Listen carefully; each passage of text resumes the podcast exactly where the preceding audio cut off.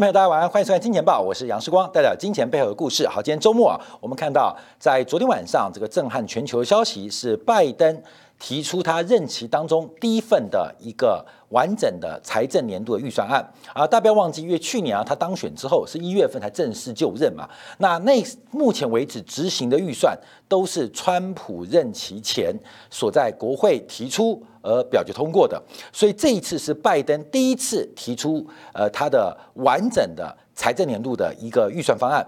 那总规模吓坏大家啊，六兆美金，也刺激了在昨天晚上到今天亚洲市场啊，不管是股市，不管是呃这个原物料市场，呃商品市场，全线的大涨。因为这个六兆美金的一个支出规模实在是非常惊人，从绝对金额去关注啊，这个六兆美金已经接近一百七十兆台币，六兆美金换算过来也接近四十兆人民币的一个规模，所以这个光是美国联邦政府，联美国是三级政府嘛，光是联邦政府的总预算规模就绝对金额如此惊人，那会给全球的。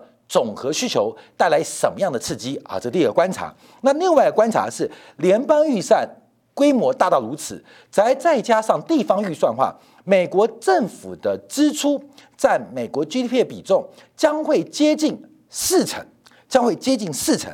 历史上啊，这种政府支出，政府直接支出哦，占这个呃呃 GDP 四成的，只有回到就是苏联时代啊，就苏联。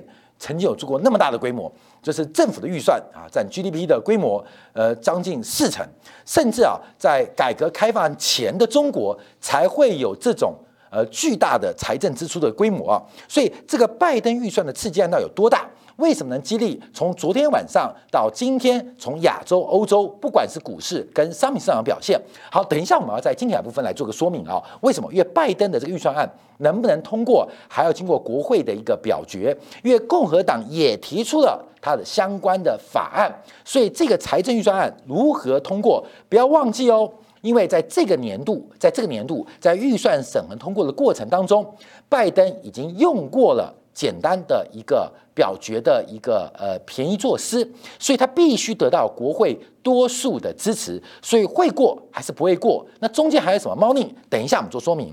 但我们今天要关心一个更大的新闻啊，就这几天越来越多人关注，越来越多人关注美国美联储的逆回购工具，就是 overnight 这个 RRP 啊，它的这个余额不断的爆冲，不断的爆冲。我下的标题啊叫做爆仓啊。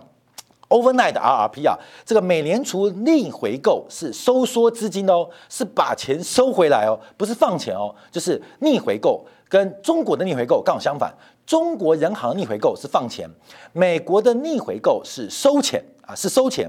而这个收钱的一个余额，在昨天晚上来到了四千八百五十三亿美金，在今天晚上应该就会突破五千亿美金，会创下历史上最大规模的记录。哎。美联储在收钱吗？不是在 QE 还在降息吗？哦，并不是美联储收钱。我们今天要解读啊，overnight 的 RRP，也就是美联储逆回购机制，来到这个规模会发生什么样变化？这几天我们在精彩部分有做过这个专题说明，但因为这个问题已经来到了关键时刻，我们就要特别来做一个观察跟追踪啊。这个金额不断的累积，在上一次二零一五年，就是美国结束 QE 开始升息的时刻。大量的资金回笼到美联储的逆回购的相关账户，代表什么样的意义跟含义？好，我们今天啊就跟大家做一个分析啊，让大家了解到什么叫做 overnight 的 RRP。那为什么这个规模短短在这一个月之内从零变成五千亿美金，等于美联储从每个月 QE 的印钞。忽然这个月印了一千两百亿出去，怎么收回了五千亿美金？那股市跟商品市场为什么还会涨呢？所以我们要解读这个现象跟变化。好，各位，我们再次跟大家报告，要了解美联储的政策是要讲故事的。过去啊，过去各国央行，包括美联储，包括英国央行，包括日本央行，包括了中国人行，三大工具。三大工具，第一个叫做存款准备金利率啊，有叫存款准备金率啊，来控制央行呃控制商业银行的杠杆或控制商业银行的成本，存款准备金率。另外一个叫做公开市场操作，还有一个叫做重贴现率。过去各国央行在这个世纪初之前啊。大概主要的这个控制市场利率的，主要是重贴现率，很少很少大规模的使用公开市场操作，更不会轻易的去改变存款准备金率啊，很少啊，比较少比较少，通常是重贴现率代表央行控制货币市场的一个下限。所以要降息就降重贴现率，要升息就提高重贴现率。好，各位朋友，我们已经很久很久没有听过重贴现率了。我不知道观众朋友在金融上待久，以前就听到央行要升息了，升什么？升短期流通利率，还有一个叫做重贴现率。可现在不会听到这个名词了，因为重贴现窗口还在，可是重贴现窗口利率已经不是市场上观察官方利率的一个动作。好，另外一个就公开市场操作。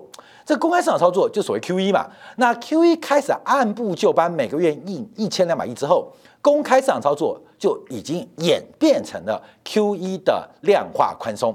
好，所以只剩下第三个啊，第三个这个呃调控利率了，就是存款准备金利率啊，叫 I O R I O R。这个 I O R。这个以前呢，这个存款准备金率，关没有？因为我们这个在巴塞尔协定最早期嘛，最早期是百分之八的市足率，就是一个商业银行，它一块钱的本金可以做十二块五毛钱的生意，可以放大十二点五倍的杠杆啊，就是收受一百块的存款，它只要有百分之八的资本准备，所以简单来讲。在早期巴塞尔协议当中，就是十二点五倍的杠杆啊，那当然很复杂，资产怎么权重怎么计算呢？那资本又怎么换算呢？好，开始做一些演变跟进化。所以，那过去啊，这个准备金率就是跟这个有关系，就是央行会限制金融机构它要留多少准备金，跟资本市足率进行一个搭配。进行一个风险的缓冲，一个是存量缓冲，一个是流量缓冲。所以你收受了一百块的存款啊，存款准备金比率可能是百分之十二哦，也就是有十二块钱要留下来存在央行，你只能放贷出去八十八块钱。那之前是调整这个存款准备金比率，有时候百分之十八。比如说百分之十二，那随着金融进步的过程当中，这种流量的防火墙就不用了。所以现在各国把存款准备金比率降到非常低，百分之六、百分之五，甚至更低。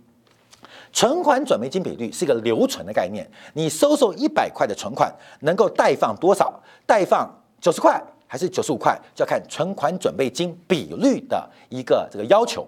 好，这个存款准备金比率。提拨之后存到哪边去？存到各国央行的指定准备金账户。在两千零八年的时候，在两千零八年的时候，美国国会两千零五年呐，呃，美国国会就通过要给商业银行。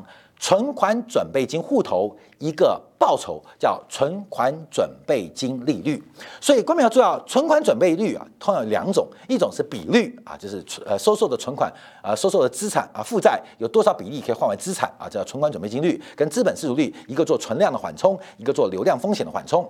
那另外是存款准备金比率提完之后，这个存款准备金本身央行要不要给你利息？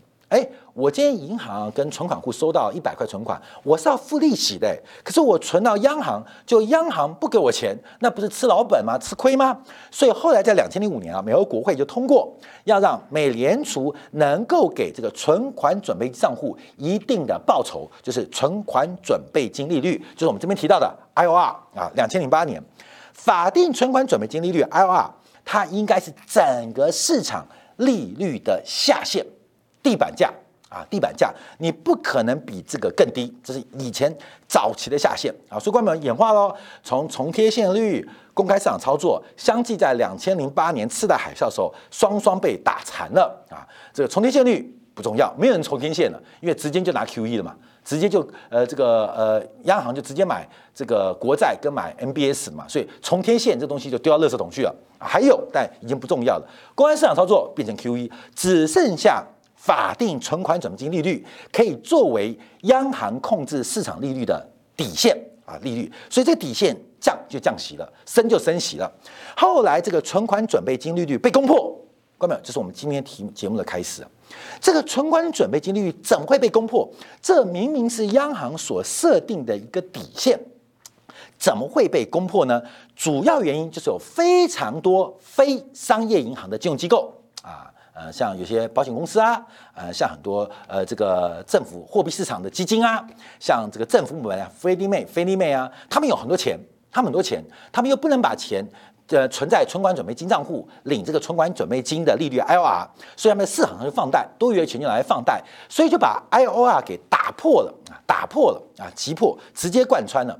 那随着 QE、QE one、QE two 的实施，FED 发现一个问题啊，就是美联储除了量可以释放之外，可是价控制不住，所以在二零一三年就定定了 overnight 的 RRP。啊，就是 overnight，就是隔夜负卖回，就是逆回购的利率，用这个利率作为整个市场上最后防线，就是官方的最后防线啊。所以有一个防线 IOR，一个最后防线叫做 overnight 的 RRP。好，当这个区间就形成目前利率水平。所以美联储每次公布的利率就是百分之零到百分之零点二五。百分之零指的就是 overnight 的 RRP，百分之零点二五指的就是 IOR。要升息一码变百分之零点二五到百分之零点五，就是 overnight RRP 变百分之零点二五。那存款准备金利率 IOR 变成百分之零点五。好，观众懂所以这个美联储给的市场利率是一个这个区间，上端是 IOR，下端是 overnight 的 RRP。好，观众有这个上限被攻，下限下限下限被攻破之后，又制定了一个下限。等一下我们聊这个最终下限。最后防线即将被攻破，即将被攻破。好，在公布之前，我们再提到，那后来美联储为了更细致调节市场上的杠杆跟资金成本，所以又成立了 I O E R I O E R，就是当美联储啊在当商业银行有过多的钱的时候，它会存回准备金账户，可是，一百块收受存款。明明只要存三块四块的这个准备金，你够存八块十块，那不就多存了吗？这多存叫做超额准备金利率，就是 I O E R。后来美联储也给予超额准备金一定的报酬，一定的报酬。那目前呢，水准就是 I O R 是零点二五，看到没有？I O R 是零点二五。那你多存的，我当然就不能给你二五啊。说多存的就给你百分之零点一。那 overnight 的 RRP 是百分之零，所以哎，美联储这种想法很棒哦，就可以调控市场变化。因为市场上的准备金的多寡，等一下我们从资产负债表可以让看得出来啊，是美联储的一个调控动作。所以美联储做了三道防线，就是利率防线，不管是上限下限控制很好。一个是 IOR 先变成上限了，一个是 overnight 的 RRP 变下限了，中间还有个 IOER。I O E R 就超额准备金的利率现在是百分之零点一，按照美联储二零一三年的想法，按照美联储二零一三年 b l i n k 的设计跟叶伦的想法，是 I O E R 是最低的利率防线。为什么？因为等于你把你借不出去的钱或放贷不出去的钱回来借给美联储，那基本上美联储是不会破产，等于是无风险。所以 I O E R 它就是货币市场或短期资金融市场的无风险定锚、无风险利率定锚。所以 I O E R 应该是利率的第二道防线。所以有 I O R、I O E R 还有 Overnight R R P。所以 I O E R 应该会成为整个控制利率水平最关键的水位。它现在是百分之零点一，所以百分之零、百分之零点二五、百分之零点一。好，关门再写一下，这些现在是百分之零。那 I O R 是百分之零点零点二五，百分之零点二五。那现在 I O E R 是百分之零点一啊，后面也要注意这个三个数字哦。好，那这个这个防线啊，在过去一段时间也被攻破了啊？为什么？为什么？因为美联储买的太多 M B S 嘛，所以很多的像菲利美、菲利美很多政府机关、很多货币市场的资金、货币基金啊，他们就不断不断的来追求报酬，所以他们就愿意用更低的成本来进行放款。所以 I O E R 最后也被攻破了。所以美联储在过去这段时间困难原因，就是它设定的几个利率的下限都被攻破。要升息容易，要降息也很容易。可重点是整个市场并不按照美联储的方向来控制。所过没有三道防线，现在连破两道防线。I O R 在两千零八年制定之后就被攻破。I O E R 在过去这段时间，大概二零一一年之后，Q one 之后也被攻破。那后面就是最后的防线，叫 overnight 的 RRP。好，跟大家报告。那还有一个呢，蓝色线叫做有效联邦基金利率，叫 EFFR。EFFR 就是目前市场上货币市场的一个这个加权的资金成本，就银行跟银行之间的这个短期融通的资金成本叫 EFFR。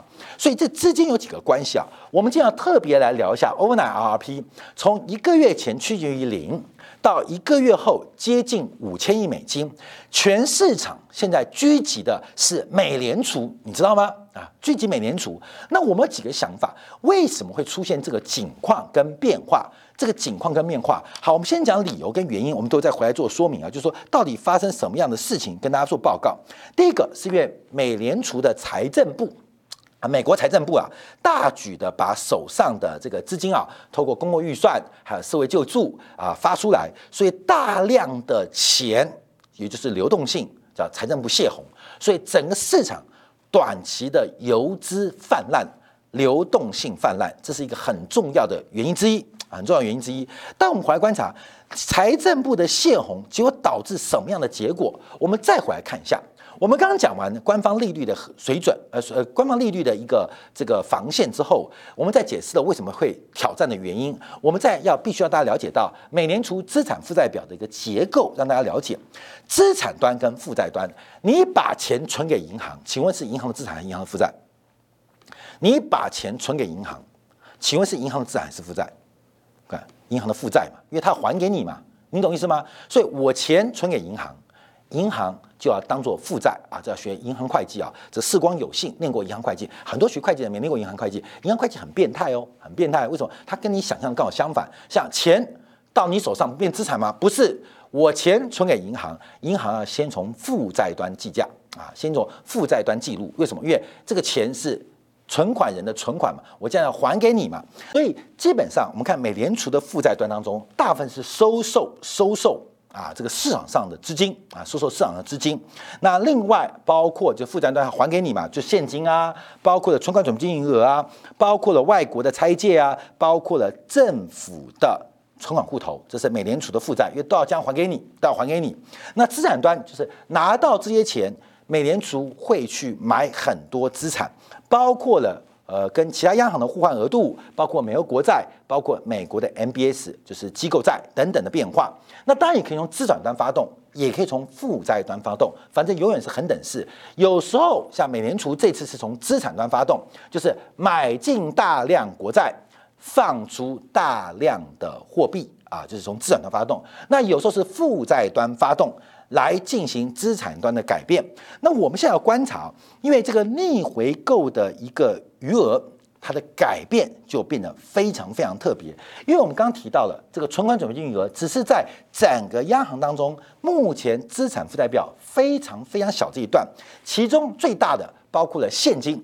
这个现金在美联储的资产负债表当中，大概有四分之一的部位。那另外还有包括了像财政部的存款、其他银行的存款、公安市场操作等等的账户，那存款准备金余额变得越来越小。可是这越来越小，在 QE 过程又变放大，为什么？因为大量的超额存款准备金存了进来。好，各位朋友，就变成这个变化。就刚我们把资产负债表跟利率关系要进行结合哦。好，各位朋友，这边是美联储的资产负债表，资产端大部分是国债啊，呃，这个机构债。还有包括资产抵押证券啊，其他还包括跟外国银行的这个美元互换的额度。那负债端包括了存备金余额，你们存进来的，包括流通出去的货币也是我的负债，还有包括逆回购，还有财政部存款，这是负债端。好，那这边就有几个呃利率的水准啊。第一个存款准备金就是我们刚刚提到的 IOR，就是 IOR，后面还有一个 IOE 啊啊，后来再加一个 IOE 啊，这也是新加的东西 IOE 啊。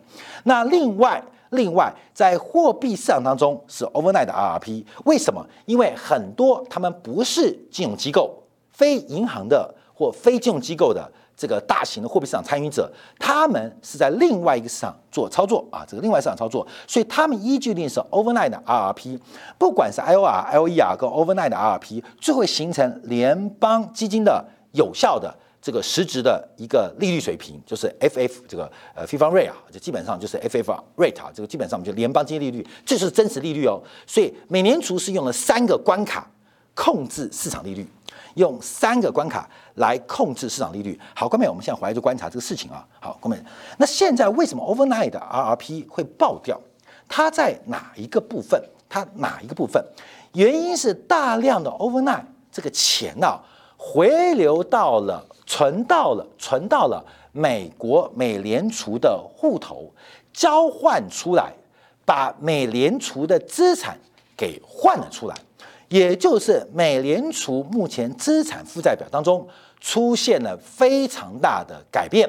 等于被偷天换日。我们知道，美联储目前有七兆左右的超过七兆的资产负债表的余额，其中这个 MBS 跟国债啊，大概就占了三分之二啊，三分之二多啊，五六兆美金以上，五六兆美金以上，呃，甚至好像快七兆了吧？就基本大部分的余额就是国债跟这个 MBS 啊，呃，这个资产抵押债券。结果在过去一个月，被人偷走了十分之一多，甚至偷走我们看偷走了八分之一。一个月之内哦，美联储的资产被 overnight 的 RP 的市场交易被偷走了八分之一，忽然忽然，美联储的资产负债表有可能被迫缩表啊，可以这样讲啊，被迫缩表。但因为 overnight 是隔天呐，所以每一天每一天轮做，就变成美联储现很妙，它的资产负债表当中的结构开始出现了一个很重要的改变。那这个改变最终发生什么事情？为什么大家现在关注的事情？因为第一个。是我们讲的利率的变化啊，利率变化。第一个，利率有上限、上限、上限。IOR 被攻破之后，IOR 被攻破之后，剩下的下上下限、下限，对不？下限就是 overnight 的 RRP。二零零八年攻破了 IOR，在二零一一年攻破了 IOER，到现在要攻破攻破 overnight 的 RRP，在二零一三年市场挑战过一次，二零一五年市场挑战过一次，这次是第三次。二零一三年挑战那一次就是所谓的 taper 啊，当时美国丢出了 Q 一可能缩表的一个声音，引发市场非常大的动荡。二零一五年第二次攻击，耶伦直接放弃，开始进行缩表跟升息的节奏。这次是第三次攻击，市场上用市场的力量开始向美联储的利率来进行挑战。也就是 overnight RRP 在未来时间，假如规模持续过大，甚至有可能跌破零，有可能跌破零。好，各位那第一个反应啊，那就是钱太多的意思嘛。第二个上变负利率，那不就是股市钱太多吗？就不代表游资很多吗？那股票资产都要涨价。啊好，这逻辑是不错的哦，就是因为市场钱多到慢出来。各位朋友？这个市场多到慢出来，并不代表钱会回流到股票市场或黄金市场，是黄金或股票市场钱太多，多到 overnight 的 RRP。我们反过来讲哦，关键不是那边这边钱慢到那边去，而是那边的钱太多慢了过来。那为什么那边钱会慢了过来啊？各位这是另外一个问题。那假设就可能是有大户出货了，有跑掉，像亚马逊的贝佐斯每天卖股票。像这个呃特斯拉啊的马斯克每天卖公卖股票，像库克每天卖苹果股票，他卖就不会买回去了嘛。所以基本上 overnight RRP 它的金额爆冲，你不能说这个钱会慢回去股市或黄金或原油市场，反过来相反，可能是原油市场有人结算掉了，黄金市场怎么样了，股票市场怎么了，债券怎么了，钱多太多慢过来。慢到 overnight 的 RP 的逆回购工具，为什么说是这样？因为这边的要求报酬率是零。现在美联储给逆回购的报酬率是给零，也就是你把钱透过 overnight RP 借给美联储或还给美联储，给的报酬率是百分之零，是百分之零，等于是无报酬，等于是无报酬。那这些钱为什么会来追逐？无报酬趋近于零的商品，那这有几个现象哦，跟大家报告，为什么你会买百分之零的商品？为什么会百分之百零商品？第一个预期就是利率会突破百分之零，会越来越低，变负利率时代。第二个就是市场上你看到任何资产报酬率，事实上，假如加进风险的贴水，可能是百分之三，可能是百分之五，可能是百分之八啊，报酬率哦，名目报酬率，可是把风险发生的贴水给加进去。可能它没有百分之三，它是负百分之一；可能没有百分之五，可能负百分之二；可能也没有正百分之八，可能负百分之三。所以为什么来到 overnight RRP，代表全市场有非常大量资金认为美联储的 overnight RRP 的市场百分之零是一个安全而有意义的报酬率。所以钱为什么会慢成这样跑到这边来？好，这是第一个观察。好，关第一个观察。所以有时候市场解读 overnight RP 会被刺激市场走高。凡是市场走高，有大量的流动性回流到这边，回到这边。那关键我们做这个题目，你说 overnight RP 听都没听过，跟我没关系。好，那就重要。那跟谁有关系？那就跟巴菲特有关系，跟索罗斯有关系，跟有钱有关系。那有钱人钱为什么会蔓蔓延出来？这个泛滥出来，跑到 overnight 的 R P 啊，这是我们第一个观察。第二个，这个美联储它会收到什么讯号？为什么二零一三一五年美联储第一次做 taper，第二次就直接做 QE 缩表跟加息了？也代表 overnight 的 R P 代表市场上的流动性已经严重的、严重的这个泛滥，甚至说流动性是绝对的足够。目前美元流动性。是绝对的充足，这给美联储在理性思考、不含政治、不含情绪之后，也可以观察它将是 Q E 是否要退场的重要讯号。重要讯号，所以我们看到这个数据的爆冲，它给美联储传达的讯息就是目前市场上已经钱够了，不能说太多，钱够了，这是一个很重要的讯号。所以现在就要观察，可能最快在六月份的时候。六月中旬，美联储的利率决策会议，它就有可能要开始面对 QE 退场的动作。从整个 overnight 的 R P 市场上关注度越来越高。我们今天花点时间，希望能够大家理解到这个美联储的重要的资金，呃，这个调度的账户，忽然遭到货币市场像洪水般的攻击跟狙击。代表的是什么意思？它传达出来的讯号又是什么意义？在投资面有不同的想法，在货币政策面也传达出不同的讯息。而在六月中旬，美联储的货币政策会不会因此而出现重大改变？二零一三年第一次，二零一五年第二次，而会不会在二零二一年有第三次？观众朋友要特别持续观察跟留意。好，我们休息一下，回来就要从这个美国实质利率的变化，还有昨天拜登丢出了。地球史上最大单一国家主权的财政预算方案，到底会产生什么样的总和需求变化？那拜登这个预算案到底会过还是不会过？我们休息一下，在精彩部分做进一步的分析跟解读。